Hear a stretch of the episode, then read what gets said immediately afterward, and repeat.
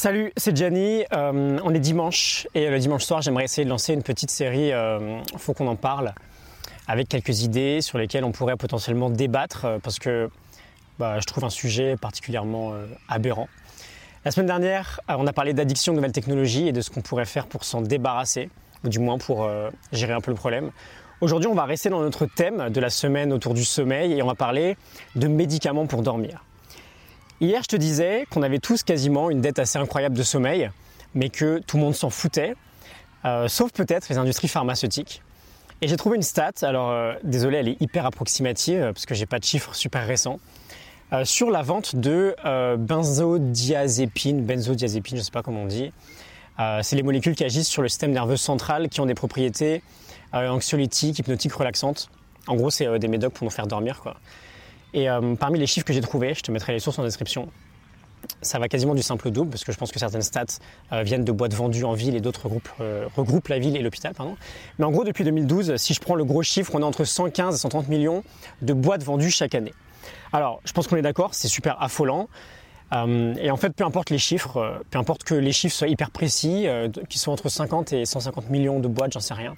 Je pense que le gros problème dont j'aimerais te parler, il est beaucoup plus large que ça le réflexe qu'on a aujourd'hui, dès qu'on a un problème euh, énergétique par exemple, ça va toujours rester le médicament. Et ce qui m'énerve vraiment, et là c'est Papy Gianni qui reprend le contrôle, c'est qu'on a cette culture-là en France. On préfère patcher un problème pour éviter de le subir sur le très très court terme, plutôt que d'essayer de le résoudre vraiment. On a cette culture de toujours vouloir traiter le symptôme plutôt que d'aller identifier les causes. Sauf que ben, quand on traite jamais une cause, un jour ou l'autre, ça nous rattrape. On fait toujours ça. Euh, même moi, j'ai toujours fait ça. J'ai toujours eu mal au ventre toute ma vie. J'ai toujours pris du space-fond. Euh, aucun médecin, j'ai peut-être pas eu de chance non plus, hein, mais euh, m'a dit qu'on va peut-être regarder s'il n'y a pas quelque chose de plus profond, parce que voilà, le problème n'est jamais résolu. Mais évidemment qu'il y a un problème plus profond, parce que le space-fond, ça résout que sur le court terme. Ça résout que pendant quelques heures. Donc évidemment qu'il y a toujours un problème plus profond. Quand on patch, on ne résout rien. Et on fait ça tout le temps, on est fatigué toute la journée, on va boire du café toute la journée. Puis le soir, euh, on aura un peu de mal à dormir et le lendemain on sera fatigué. Et c'est toujours le serpent qui se mord la queue. Sauf qu'il faut bien réaliser un jour ou l'autre là que toujours opter pour la solution la plus simple, pour la solution la moins coûteuse, pour la solution la plus court-termiste possible pour résoudre notre problème, ça va juste nous donner une illusion de résoudre le problème. Mais ça va rien résoudre en réalité. Moi, ce que je te propose, c'est de t'aider finalement, et je pense que tu l'as compris si tu me suis un peu chaque jour, à toujours aller à la racine d'un problème. Pas d'aller acheter un pot de glace si tu es un peu déprimé, pas d'aller acheter un médicament si tu as juste un peu de mal à dormir, ou pas euh, juste de changer de boîte si ton vrai problème c'est ton travail et pas ton entreprise. Et là où je veux en venir finalement, parce que on a un peu dévié là, du sujet initial, mais ça reste lié, hein, c'est sur l'attitude de victime ou de responsable qu'on peut avoir vis-à-vis de notre problème. Et désolé, je vais peut-être être un peu cru, euh, mais bon, moi je suis là pour t'aider, euh, je suis pas là pour te dire ce que tu as forcément envie d'entendre.